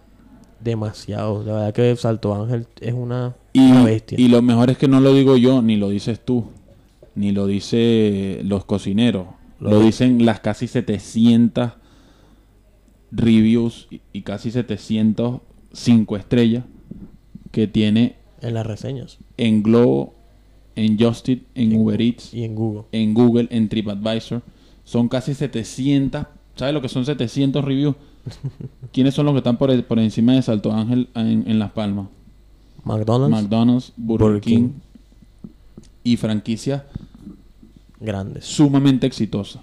Exactamente. La verdad que Arepera, Cachapera, Salto Ángel se lució. Recordemos que está en la calle Néstor de la Torre número 48. Enfrente del 24 horas, para ser más exactos. Lo que, lo que era la antigua pizzería Scooters. Pizzería Scooters. Así que nada, cuando quieran probar Comer. realmente la comida, lo que es la comida venezolana, arepera, cachapera, Salto Ángel. Es el lugar. Lo mejor de las palmas de Gran Canaria.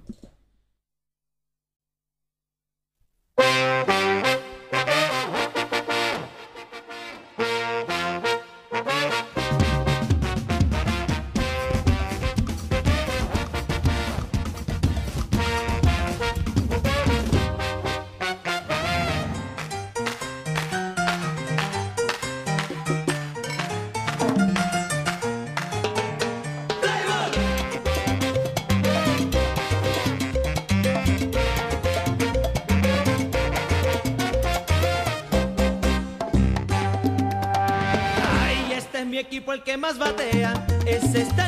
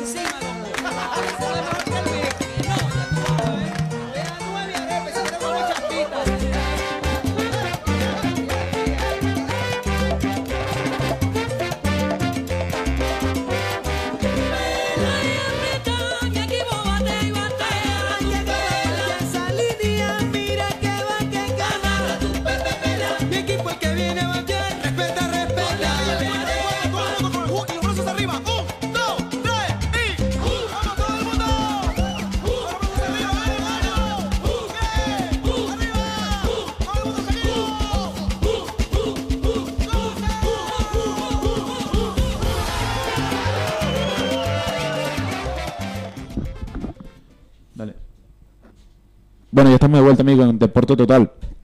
Vamos ahora con el béisbol. Charlie Mata.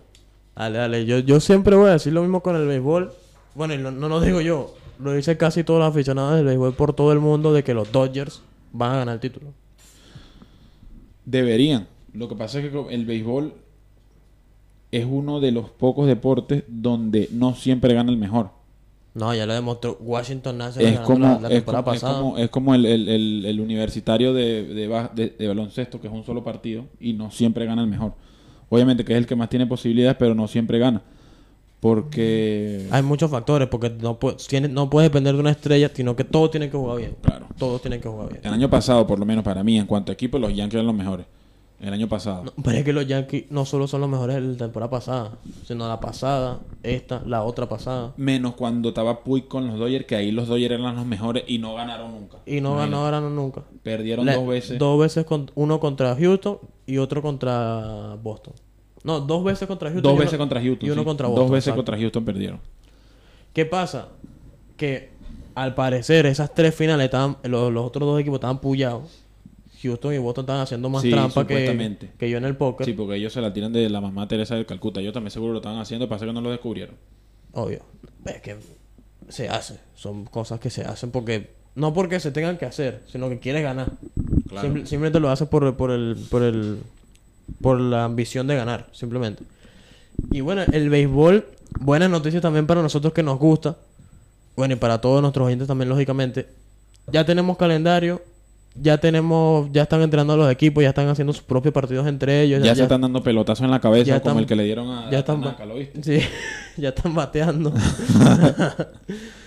y no, la verdad que me pone contento porque vuelve, vuelve un deporte que a mí me gusta, que yo lo practicaba cuando estaba en Venezuela. Pasa que mi carrera se Que era malísimo, mi carrera se vio distorsionada por pero un pelotazo. practicaba. Pero no, vale, que malísimo. Yo era el choresto, weón. Pero porque no había más nadie. No, no. Entonces, eh, favoritos, eso. Los Dodgers, Houston, que no, no sale de ahí nunca hasta que no se vaya Ángel Correa y Altuve. Y Altuve. Y, y bueno, Boston perdió muchas posibilidades. Sí, Boston sin, sin Mookie Betts le va a falta mucho. Eso es un debate porque ¿qué obtuvo Boston a cambio de Mookie Betts? Tuvo que haber obtenido demasiado Una pick caja, draft. una caja de cereales y cuatro club social. Eso fue lo que le dieron por, por, por Mookie Betts. Claro, porque yo, yo, yo, no vi, el- yo no vi el cambio, sinceramente. Yo me enteré del cambio simplemente, pero no me interesé en ver por qué. Lo que pasa es que fue un cambio desesperado porque Mookie Betts le quedaba un año de contrato y no quería renovar, a- eh, o sea, quería esperar hasta el final, hasta el final a ver qué pasaba. Entonces Boston lo cambió antes de que se vaya sin nada. Claro, pero yo por lo menos pensaba que habían obtenido un first pick del draft. No, agarraron un par de prospectos ahí y como te digo, dos club social, un cocosete, Una samba una caja de Fruit Loops. y un chihui. Exacto. Eh, bueno. La- No, la verdad que a mí ese cambio no me, no me convenció mucho. Y... Y nada de eso, el béisbol no, venezolano, el béisbol venezolano sigue en incertidumbre, no se sabe qué va a pasar, no se sabe cuándo va a empezar, no se sabe quiénes, quiénes van a, bueno, se sabe que no va a ir nadie, porque ya van varios años que, que, lo- que los beisbolistas que están en Grandes Ligas no van. Pero Sí, porque por ejemplo, si Magallanes lleva hasta a ahora las no hay, grandes no hay- ligas, no hay fecha. como dijimos el otro día, Magallanes tiene un All-Star Team. Claro, Magallanes es un equipo Grandes Ligas to- to- completamente. Por eso que los últimos años no han ganado, porque los jugadores no van. No van. Y el único que queda ahí es Mario Lizón. Luis Landaeta, que tiene como 65 años. No, no hay Ya- posibilidad de ya- ganar. Ni Jan Machi. Ni Jan- Jan Machi. Jan Machi está en las grandes ligas también. Fresita. También. No, pero ven acá. Entonces, un debate que me acaba de surgir aquí porque mencionamos anteriormente a Yaciel Puig con los Dodgers. Yaciel Puig ha hecho muy mal su carrera. Ha desperdiciado mucho ese talento que tiene. Aún es joven. Aún es joven. Pero, ¿tú qué dices? ¿Tú qué, por, por qué? ¿Por qué él es así? ¿Por qué se tiene que pelear todos los partidos? Porque él, él- él quería ser era de UFC. Él tenía su sueño. Su sueño era meterse a peleador de UFC. Pues no puede ser que claro. ya en dos años ya llevas tres equipos. Exacto. Y de 162 partidos, 170 peleas. No, la verdad que... Porque es bueno. Él se pelea hasta con los del equipo de él. Él es muy bueno, tiene velocidad, tiene potencia, tiene, tiene de todo. Ya si. Quick tiene demasiado poder. Porque no puede ser que es como My Trout, que parece que le da así a la pelota bateando y la saca del parque. Y la saca del parque, exacto. No es como por lo menos Stanton, que se ve que le cuesta, se le da así como con, con ganas. Pero ya si el Puig, Mike Trout, Miguel Cabrera, parece que solamente pasan el brazo así y la pelota, y, bueno, ven, agárrate. y ven acá, Giancarlo Stanton está tanque, pero como dices tú, él se prepara para el batazo que va a dar. Sí, se, se, se nota que, que como que le mete esfuerzo, pues. Exacto. Le da- se nota que le está dando con ganas. En cambio, lo que te dije, sobre y Miguel Cabrera más todavía. Parece que está ahí relajadito. No, lo que más me- lo que más lo que yo vi fue Mike Trout, que mi- Mike Trout es como Mr. Increíble. Estaba bateando, hizo así, porque no él no él no termina el golpe, él no termina el La frena si lanza el bate rápido. exacto. Pum y ya jonrón la manda para la fuente del la, de Los Ángeles. y la saca. Demasiado Y Mike Trout es un animal. Bueno, muchos dicen que, que, que Mike Trout está encaminado a ser el mejor de la historia. hasta que no gane una World Series. Sí, no, claro, obviamente. Pero A ha ver, ganado, pero eso es ha ganado ya como cuatro MVP. El récord es 7 de, de Barry Bonds. Pero él le queda por lo menos unos 15 años más. Oye, pues está joven ese hombre, Mike Trout. Mike Trout. No, porque a ver, eso es un debate como que no, si, Argen- si Messi no gana la me- la- el mundial con Argentina no es nada. No, pero no es lo mismo. No, porque, obvio, no es lo mismo. Claro, no es lo mismo porque aquí sí es si como que Messi no fuese ganado ni una liga. O sea, Aquí, la, para ganar la World Series, no solamente tiene que jugar bien Mike Trout. claro.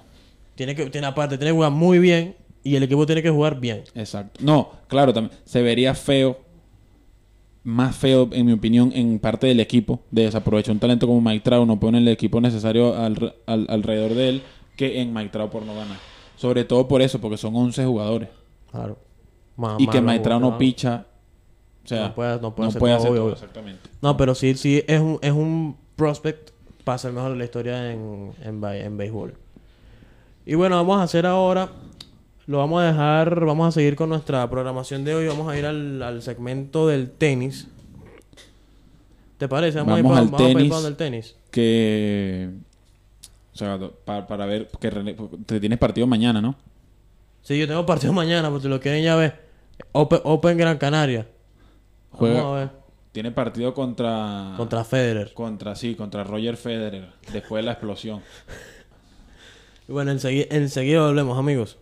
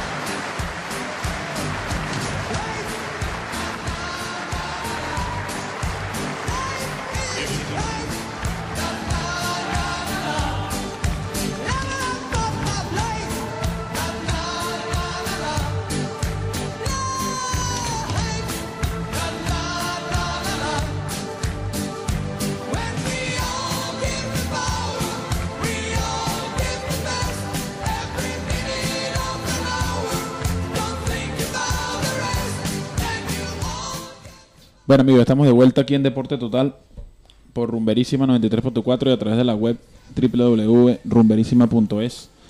Este, vamos con el tenis. ¿Qué te parece, Charlie? Bueno, como dije antes de entrar al segmento, yo tengo partido mañana. Mañana tienes partido contra Roger. Vamos a ver qué tal. Roger después de comerse 700 donuts. Después, el partido que tuve la semana pasada lo gané, lógicamente. Lógicamente. Vamos a ver. Vamos a ver qué tal se me da ganaste esta liga. 7-6 el tercero, pasando aceite, rezando, Samuel, yo, yo- apretando reco- yo, bueno, se los digo. y metiendo una que no te la creíste ni tú. Iba perdiendo el tiebreak 6-5. ¿Y qué pasa? Como dices tú, cuando uno es clutch, Claro, cuando tú eres clutch, yo no fallo. y cuando eres lechugo, o clutch o lechugo, no se sabe cuál de las Una dos. de las dos. metí, metí- gané mis dos, mis dos saques del tiebreak, me puse 7-6 y luego el contrario le Le pasé la presión. Le, pasé pelotas y gané. Demasiada calidad. Sí, sí, te. Bueno, vamos a ver eso. Tengo partido mañana. Vamos a ver qué tal se me da. Y en el tenis, hablando de las noticias del tenis, la verdad que no. Se sigue todo en stand-by, no se ha dicho mucho. No se ha dicho mucho, no, no se ha dicho nada prácticamente. O sea, no, no entiendo. Se ha dicho que quieren jugar el US Open, pero nadie sabe que, quién va a ir. No Nadie han dicho, quiere no ir, han nadie dicho ir. fechas, no, no se ha concretado nada. Pero es que ahí entra lo que yo siempre te digo y siempre lo voy a decir. O sea, no puede ser que un deporte como el fútbol haya vuelto, que son 22 más el árbitro, más Claro. los árbitros en el terreno de juego. Más los que están en la banca, Exacto. más los entrenadores, más los fisioterapeutas, más los de la- más los de Los jueces, los recoge de- pelota. más lo de los medios de comunicación, lo de la prensa, más todo ese sentido. O sea, o sea, no. Y no- un partido de tenis que son dos personas no pueden jugar, no entiendo. dos personas, porque recoge pelota, sinceramente, no hace falta. No hace falta que recojan su pelota. en realidad no hace falta. O que tengan uno solo. Porque, o sea, no, no tiene sentido. Y o claro, que pongan uno solo para el lado que esté sacando. Ya está. Claro, que tengan uno solo y ya está. ¿Qué pasa? Que para mí, un deporte que tú me, que tú me digas, ¿cuál es tu deporte perfecto? Yo digo tenis sin público. Tenis sin público, porque si de todas maneras el juez, cuando hay público, normalmente tiene Los que, manda a callar, tiene que claro. mandarlos a callar. Si no hay nadie, es perfecto. Claro que ve la gente por televisión y listo. Claro que solo entren los entrenadores, los, los tal, Exacto. la familia si quería verlo, pero no debería, y los medios de comunicación. Punto. Eso es lo, eso es lo que tiene que estar para el estadio, de tenis. Para un partido de tenis, para un torneo de tenis importante. Claro que para las mujeres no hay mucha diferencia. Porque todo el mundo va a ver a Serena. Obvio. Que jueguen con público sin público va a ser igual. Sí, obvio. No, pero. no, no, pero igual, es lo que te digo. El, te- el deporte perfecto es el tenis sin público y es lo que no sé por qué se está tardando tanto al respecto en hacer todo esto. Entonces, la verdad que no, no sé, no sé qué, no sé qué más. En tomar alguna decisión. Una, una noticia positiva fue que eh, Djokovic y su esposa ya no tienen, salieron de negativo del coronavirus. Lo leí. lo Así leí, que nada, tuvo muy bueno. Lo leí, lo leí. Una noticia positiva. Entonces pasamos a nuestro siguiente segmento. Pasamos al último segmento. Que vamos, vamos a ver, ustedes se, lo, ustedes se lo tienen que saber.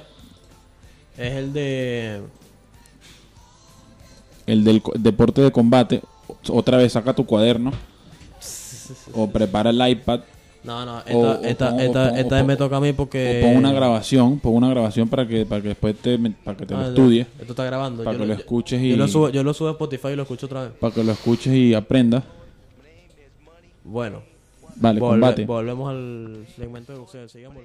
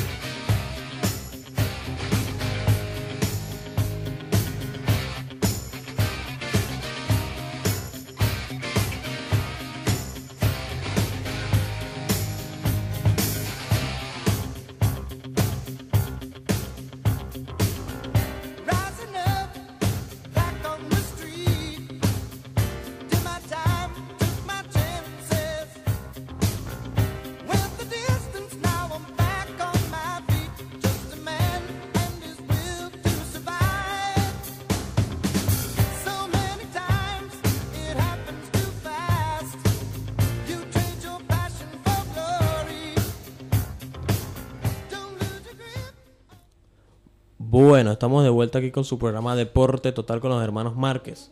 Lo que las, nos las sabemos todas. Ustedes ya saben por dónde. Por Rumberísima 93.4 FM.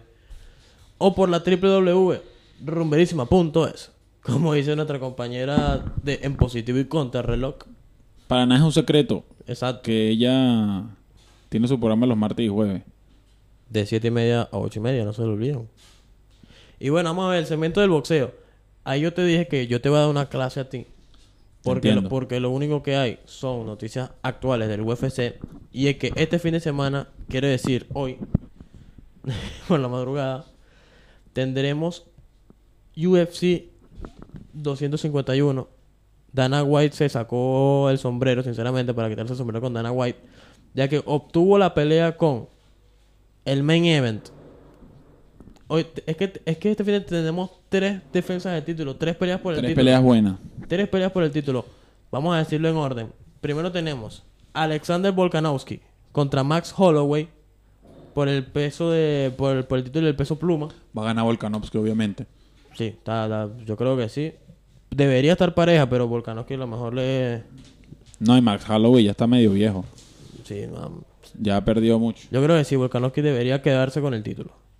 Y bueno, en el peso gallo, eh, por el título del peso gallo tenemos a un viejo conocido como es José Aldo contra Peter, José Aldo. Peter Yan. Mejor conocido porque lo noquearon en 14 segundos Ah, no, contra Conor McGregor. lo noquearon, no, la pelea, 14 segundos duró la pelea desde que empezó, pero lo, lo noquearon en uno. Exacto. Pues eso fue un, un, un puño y listo, y fuera. Uno solo y a dormir, estilo, estilo tu ídolo Manny Pacquiao. Pero sí duró 12 rounds la pelea, ¿qué habla? No, pero no, la de Manny Pacquiao fue en el round 6, pero no, yo te digo que, que en el sentido de que fue un solo golpe. Sí, Lo que pasa es que Manny Pac- eh, José Aldo se despertó rápido. Manny Pacquiao no sé si se ha despertado hasta hoy. Hasta- no sé. Averigua ahí, a ver si, si ya está consciente. no, ven acá, o si todavía está en Las Vegas y en el piso. tienen, tienen que ver esa- ese knockout porque es que Pacquiao fue a otra dimensión totalmente. Fue a o sea, se quedó en el suelo así boca abajo y estuvo cinco minutos inconsciente. Cinco minutos no. Yo no sé si ya, ya se paró. ¿Tú, tú lo has visto por ahí. Tiene tan muletas, creo. Tiene que andar ayudado. Yo creo que ese carajo No, todavía el- está el- ya en, ese el- golpe en el- la lona Márquez. del MGM Grand. Juan Manuel Márquez le metió en la cédula. Le metió en- con todo en la, en, la, en la boca. Porque fue en la boca, Sí, pero boca. fue duro. Fue duro. Lo dejó knockout. Y el main event, el que yo quiero ver. Que la pelea es muy buena. Jorge The Best. No lo puedo decir. Tiene el título de Best MF. Vamos a dejarlo así. Contra Usman. Contra Usman. Camara, Camara, Jorge Masvidal. Camara Usman. Por el título de Welter. Masvidal que le ganó a Nate Díaz. Pero porque pararon la pelea, porque ellos querían seguir. Claro, querían seguir, pero ya Nate Díaz estaba todo cortado. O sea, quiere seguir porque es un masoquista, porque le iban a seguir dando en la madre igualito.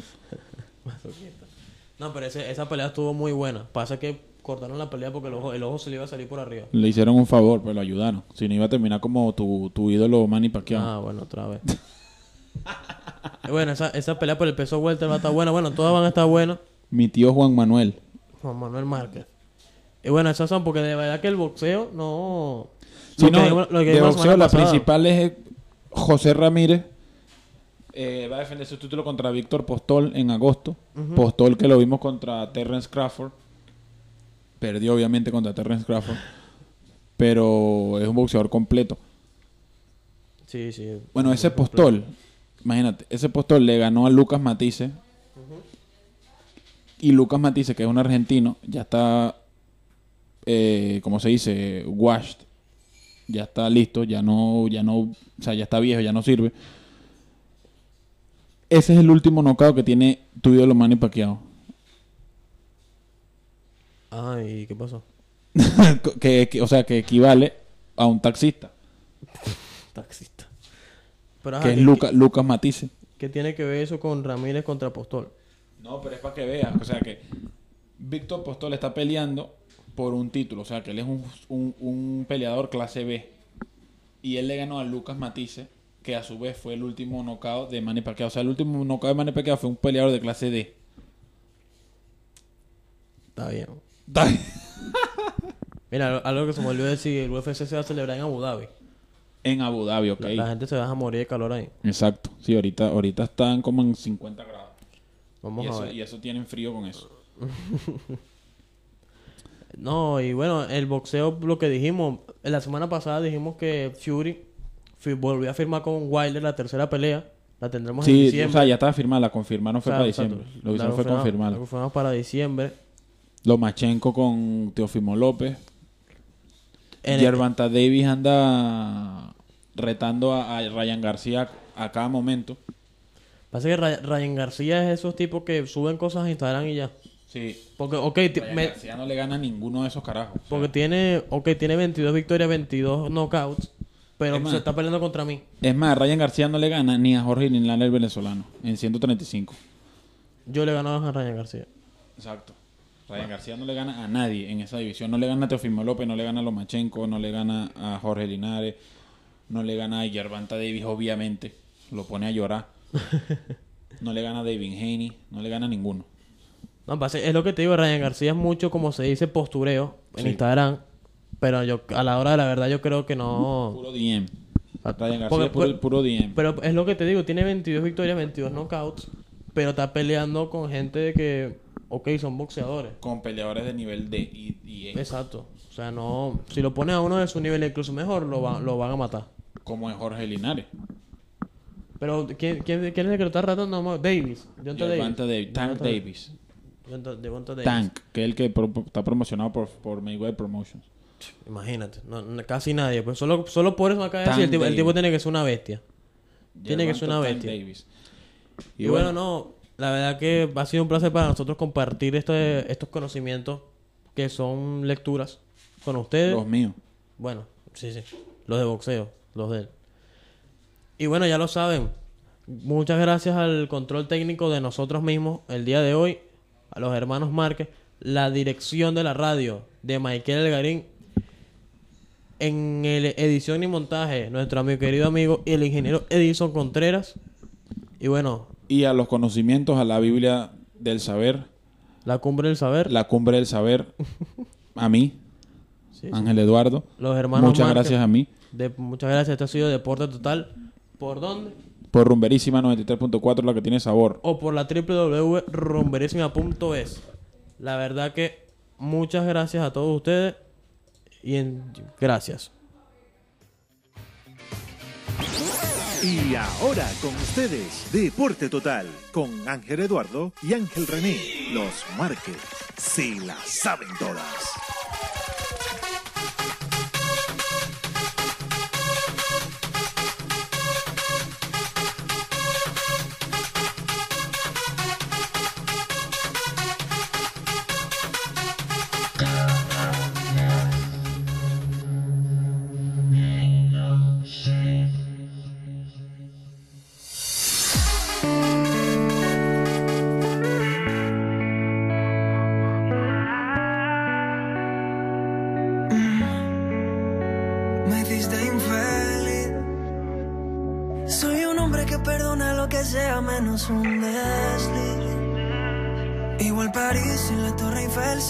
París sin